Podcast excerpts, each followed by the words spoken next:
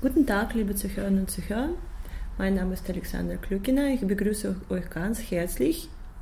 Und heute haben wir ein sehr interessantes Gespräch. Ich freue mich, euch meinen Gast vorzustellen. Heute bei mir am Mikrofon der Schweizer Filmregisseur Herr Vadim Jedrejka. Hallo Vadim. Hallo. Schön, dich zu sehen und zu hören. Ebenso. Vadim, du hast viele verschiedene Filme gedreht und was uns heute besonders interessiert, ist dein Film aus dem Jahr 2009, der heißt Die Frau mit den fünf Elefanten. Es handelt von Frau Svetlana Gaya, der berühmte russisch-deutsche Übersetzerin, die fast 70 Jahre in Freiburg gewohnt hat. Und äh, sie hat an der Uni Freiburg sowie Karlsruhe gearbeitet und außerdem viele russische Bücher ins Deutsche übersetzt. Und äh, wir treffen uns heute, um eine Sendung in Erinnerung an Frau Geier zu machen.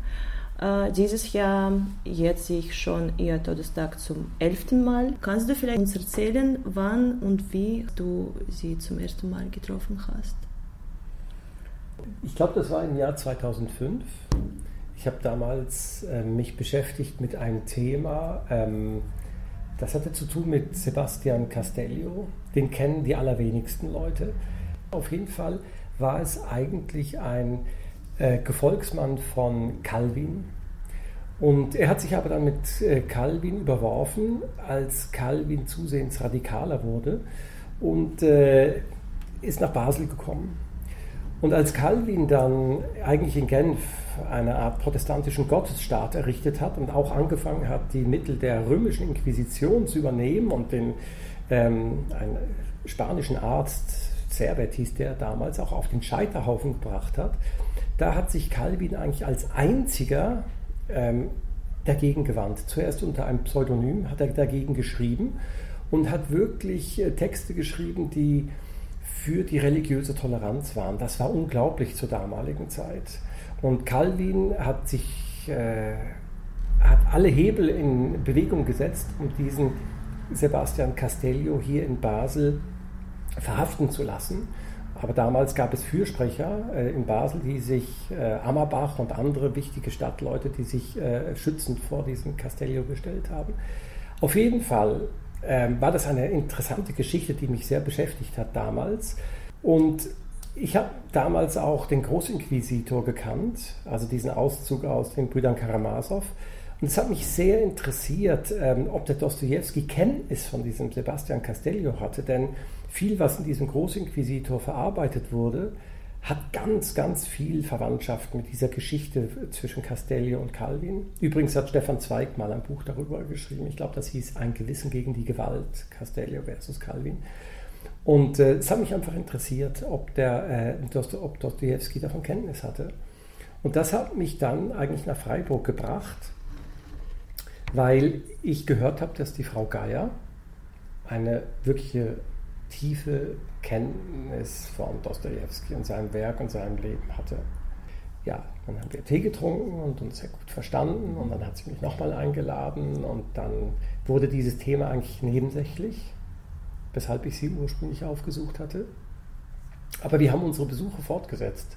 Und so ist eigentlich eine, eine interessante ähm, ja, Freundschaft in gewisser Weise entstanden. Und die Idee, diesen Film zu machen, ist erst dann im Laufe der Monate äh, entstanden daraus. Und äh, wie war dein erster Eindruck, als, als du Frau Geier gesehen hast? Also was hast du gefühlt und gedacht? Konntest du damals sich vorstellen, dass du über diese Frau einen Film drehen wirst? Nee, das ist gewachsen. Also die Idee, diesen Film zu machen, ist erst gewachsen, auch als ich sie näher kennengelernt habe und eigentlich gelernt habe, was das überhaupt heißt, zu übersetzen. Ich hatte überhaupt keine Ahnung von Übersetzen vorher wie die allermeisten Leute habe ich das ein bisschen ignoriert und war mir nicht bewusst, dass 70 Prozent der Literatur, die wir lesen, Übersetzungen sind. Und äh, mit dem Eintauchen eigentlich in ihre Welt der Übersetzung habe ich gemerkt, das hat sehr viel mit meiner Arbeit zu tun. Ähm, äh, wenn du Dokumentarfilme machst, ist das in gewisser Weise auch ein Übersetzungsprozess. Und ich habe gelernt, äh, ja, ich habe viel, viel erfahren über ihre Lebensgeschichte und all das hat sich so mit den Monaten eigentlich erst zusammengefügt und daraus ist die Idee äh, entstanden, diesen Film zu machen. Aber um nochmal deine Frage äh, nach der ersten Begegnung ähm, und meinem Eindruck aufzugreifen. Äh, wir saßen im Garten und haben Tee getrunken und für mich war diese erste Begegnung ein bisschen wie eine Reise in eine andere Zeit. Ähm, mit ihr da in diesem Garten unter einem Magnolienbaum zu sitzen und äh, zwei von ihren Enkelinnen haben uns Tee gebracht und so. Das war, das war wirklich ein bisschen wie eine, eine Reise in ein Russland, was es nicht mehr gibt. Ja. Okay, was, was, hat sie geantwortet? Also hat sie direkt Ja gesagt oder musste sie viel darüber nachdenken? Sie konnte sich gar nichts darunter vorstellen eigentlich. Sie hat das nicht ganz nachvollziehen können, was mich daran so interessiert. Sie sagt, naja, ein Film über eine alte Frau zu machen, übersetzt, das findet sie sehr unspektakulär. Und ähm, irgendwann ja, habe ich ihr versucht, das näher zu bringen, diese Idee, weil das bedeutet natürlich eben, man kommt öfter zu ihr mit der Kamera und so weiter. Und dann hat sie gesagt, naja, solange wir uns weiter immer wieder treffen zu, und gemeinsam Tee trinken, ist das für sie in Ordnung. Aber was das mhm. eigentlich heißt und auch diese ja. Reise, die wir dann in die Ukraine zurückgemacht haben, all das, das ist erst so Stück bei Stück, äh, Stück für Stück mhm. entstanden. Ja, ja, ja, natürlich. Und über diese Reise, das ist natürlich eine zentrale Szene des Films und wie ist diese Idee gekommen? Also hast du es empfohlen oder sie oder ist das spontan passiert? In einem von unseren Gesprächen habe ich sie gefragt, warum sie eigentlich seit ihrer Flucht damals im Krieg nie mehr dorthin zurückgegangen ist. Und dann hat sie das so versucht zu umschreiben und hat gesagt, ach wissen Sie, mit Ihnen könnte ich da noch einmal hinfahren. Und das hat sie so halb im Scherz gemeint. Und ich habe das mir aber gemerkt und dachte, wow, das ist ja unglaublich, jetzt nochmal mit ihr da äh, zurückzufahren. Das wäre wirklich interessant. Und ich habe diese Idee dann behalten und ihr das dann tatsächlich irgendwann mal vorgeschlagen. Und ähm, ihr war das aber äh, seltsam. Ich glaube nicht, dass sie Widerstände hatte, grundsätzlicher Art, aber der Grund, einfach nur wegen ihrer Vergangenheit und Geschichte zurückzufahren, das war für sie nicht relevant genug. Aber dann kam eine Einladung von einer Schule dort, wo man sie gefragt hat, ob sie nicht äh, als Gast kommt und an dieser Schule ein paar Stunden macht. Und das war für sie dann ein Grund. Ja nicht für wichtig erachtet, wegen ihrer eigenen Geschichte dorthin zu fahren. Aber wenn es darum ging, Literatur und Dostoevsky jungen Menschen zu vermitteln, das war für sie ein Grund. Und so mhm. konnten wir das dann kombinieren. Und äh, ich habe sie dann begleitet. Und äh, war das schwierig, diese Gemütlichkeit ihres Hauses festzuhalten und zu zeigen? Also es ist natürlich so, wenn du mit einer Kamera irgendwo hinkommst in einen privaten Raum, dann ist das natürlich ein Fremdkörper, auch andere Leute. Und das kann man nicht einfach so hauruck machen. Also es bedarf wirklich einer, einer Zeit, dass man ähm, sich vertraut macht, dass das Haus sich vertraut machen kann, aber äh, mit den Leuten, die da kommen in gewisser Weise, ja, und dass, dass du nicht mehr so ein Fremdkörper bist.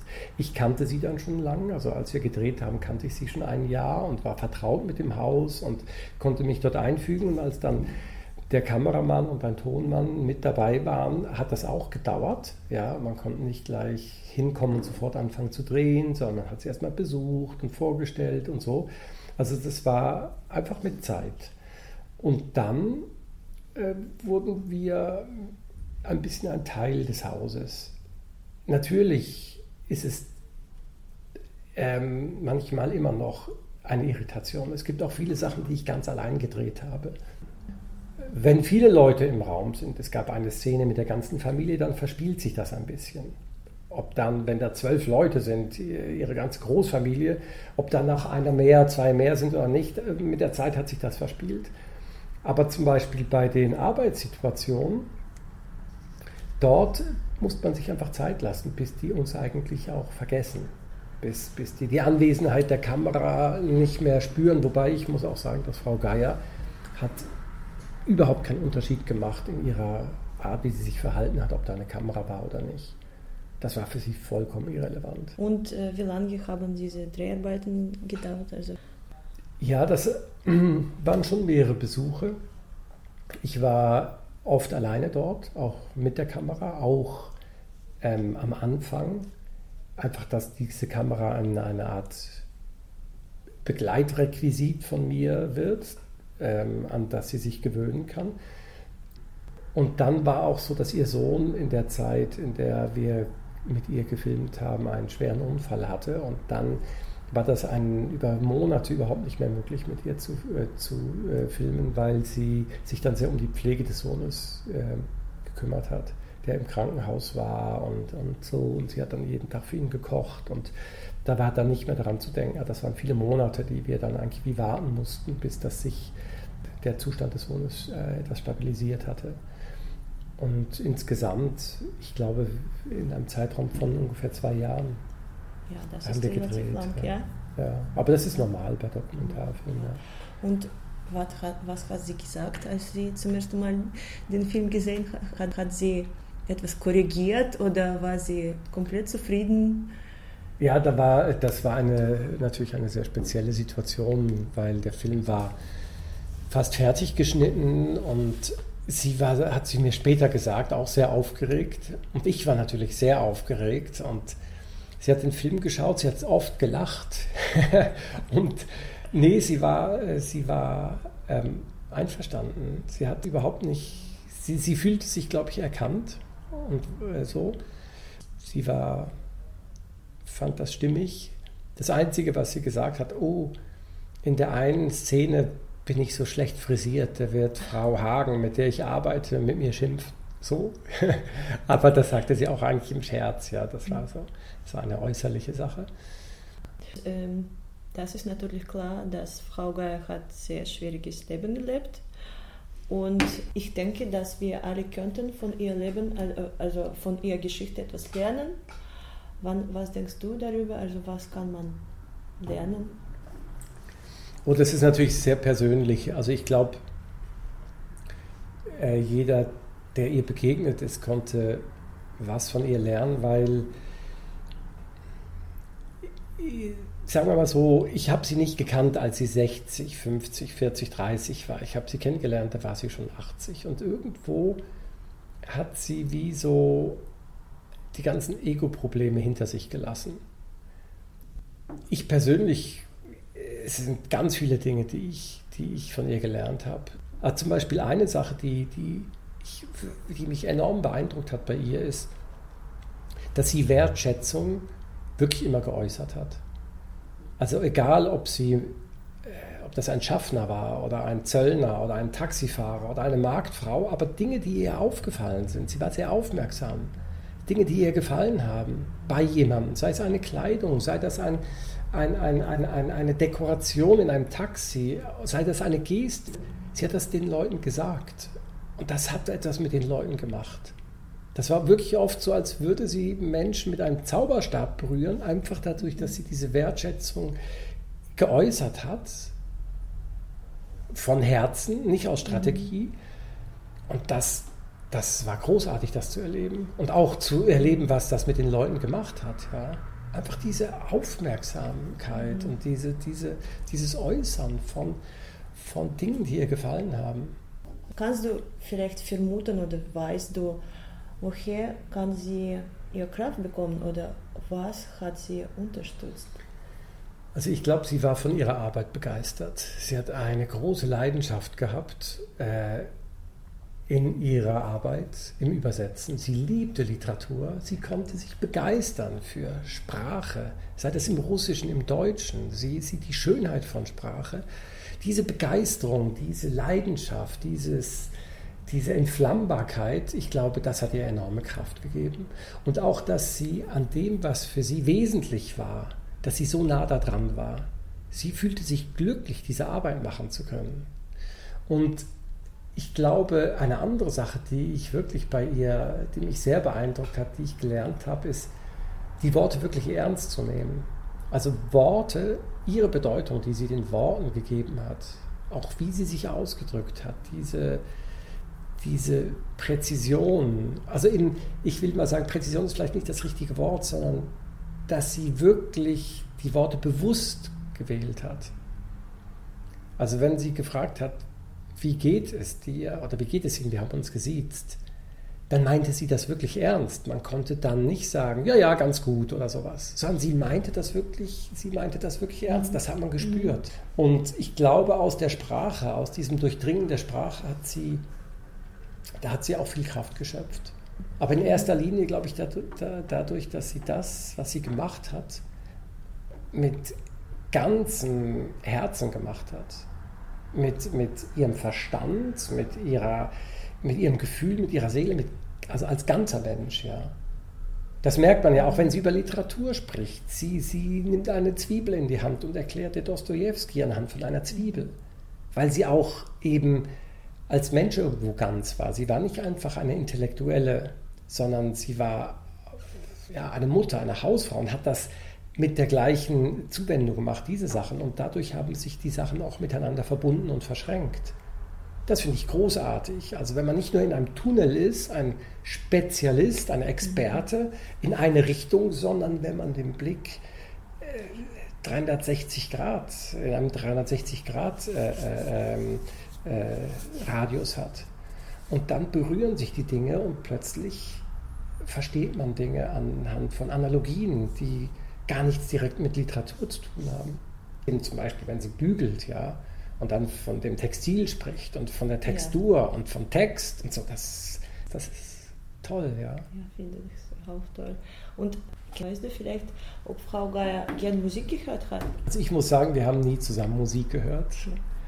Wir, äh, das, das, ähm, ich weiß, dass sie Musik sehr mochte.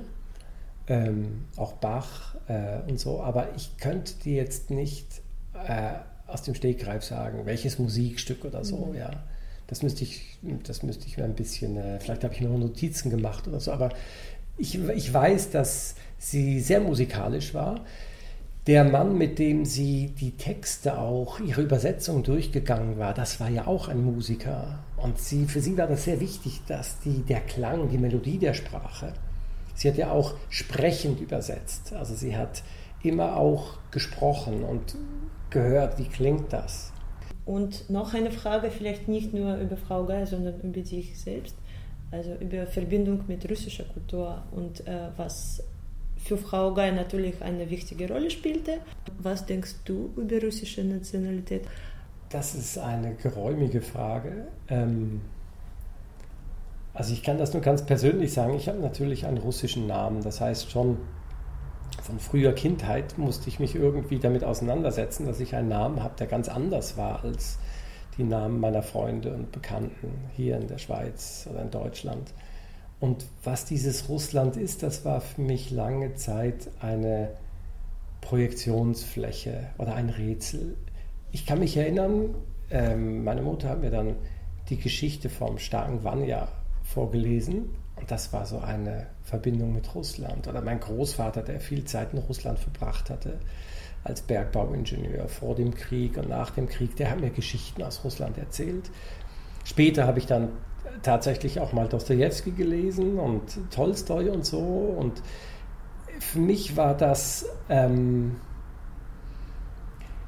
etwas, was mich immer sehr tief berührt hat auch als ich selbst in, in, also meine Begegnung, die ich hatte, ich war Anfang, als ich Anfang 20 war, war ich mal drei Wochen in damals Leningrad und ich fühlte mich sehr wohl dort. Ich könnte dir jetzt nicht genau sagen, was das ist, aber vielleicht eine Art, dem Leben gegenüberzustehen, die in Russland verbreitet ist, eine eine bestimmte Art von Gefühlswärme oder Gefühlstiefe, die hat mich sehr, sehr angesprochen und die hat mich sehr berührt, ja.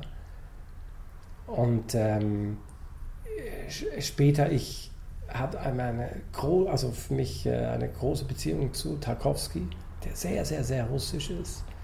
Oder als ich in, in Russland war, ähm, habe ich Wladimir Wysotsky kennengelernt. Und ich weiß noch, ich habe überall damals gesucht, ob ich irgendwelche Platten von ihm finde. Ich fand das großartig. Diese. Und so gab es so viele kleine Berührungspunkte, die, sich, die mich eigentlich äh, immer wieder im Leben verbunden haben. Mhm.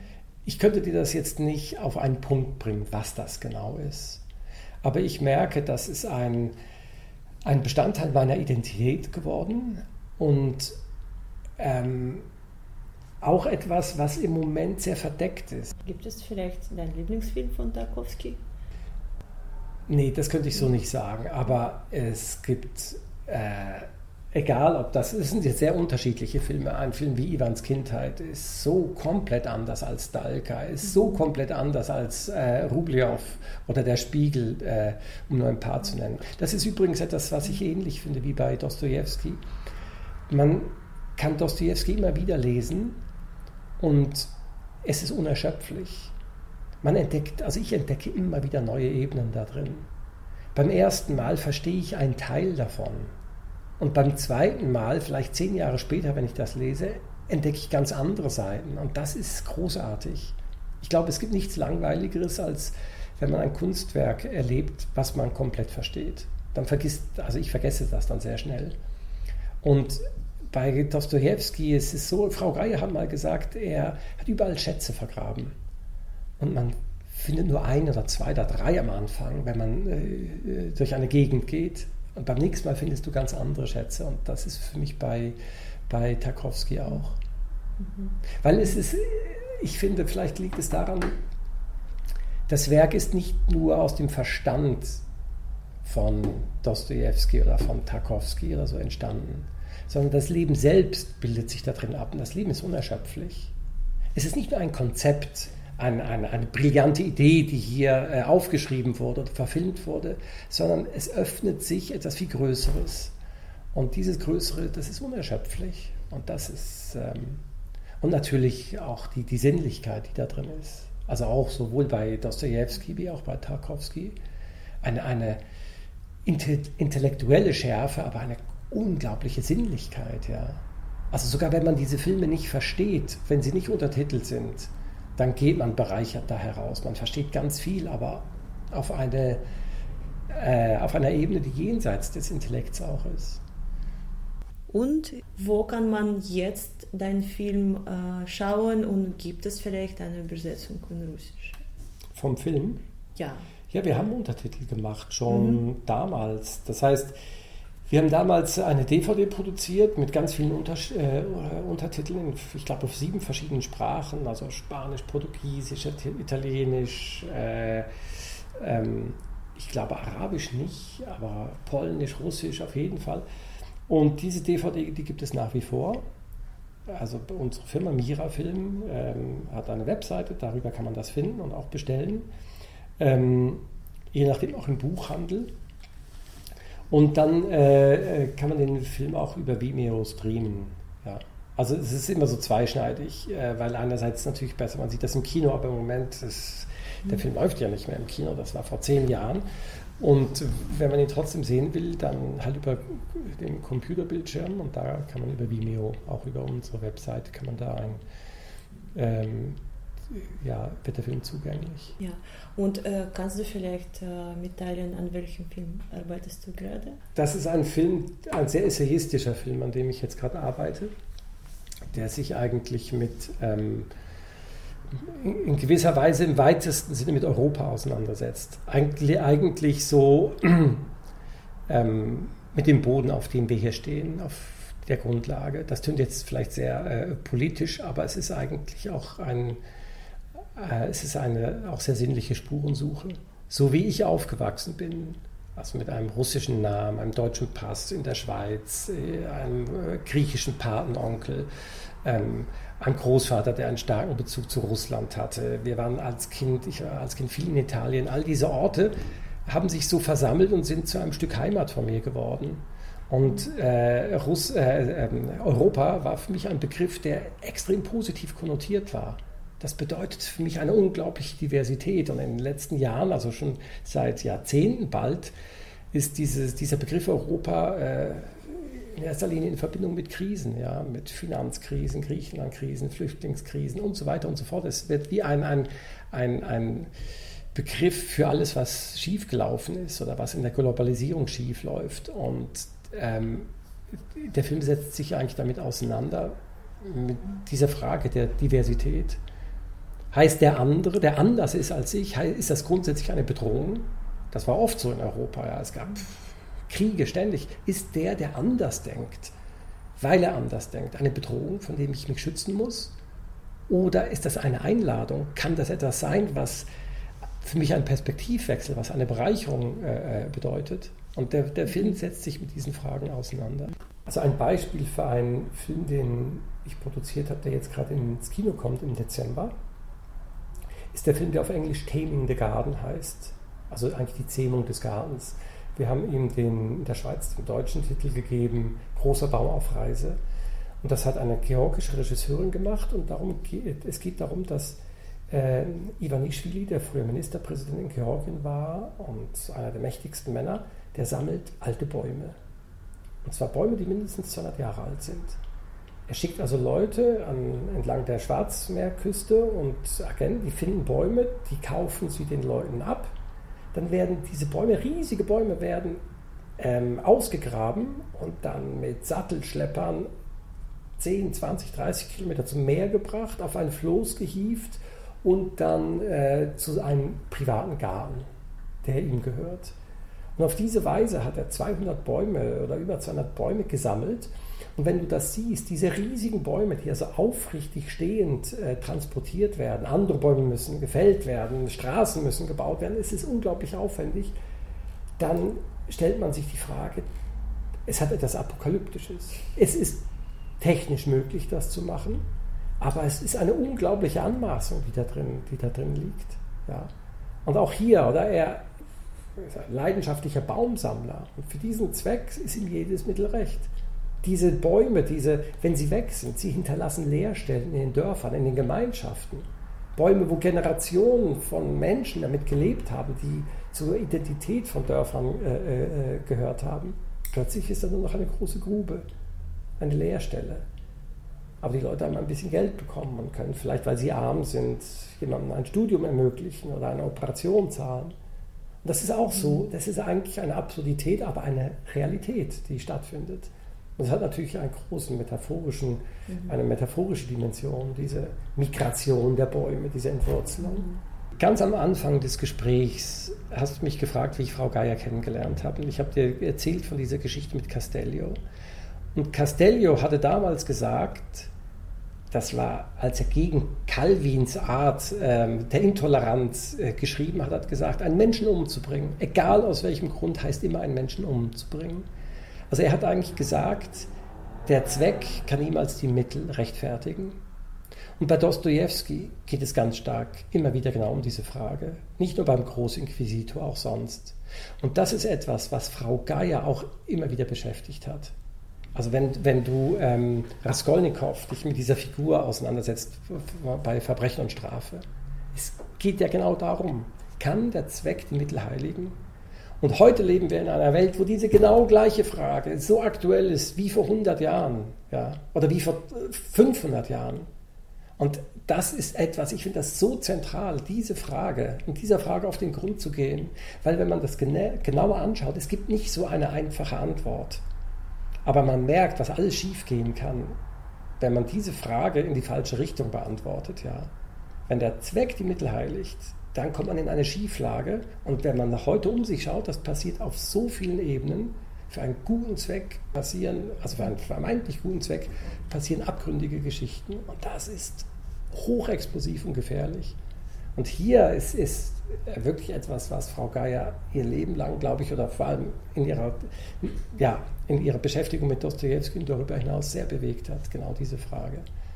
Mhm. Danke, danke. Ich wollte nur ergänzen, dass das Haus von Frau Geier schon geblieben ist. Es befindet äh, sich im Stadtteil Günterstal, also Freiburg-Günterstal, und äh, da gibt es eine Gedenktafel und außerdem gibt es eine kleine Straße in der Nähe, die von ihrem Namen benannt wurde. Also ich würde sagen, für unsere Zuhörer und Zuhörer, äh, die in Freiburg wohnen und können das selbst schauen.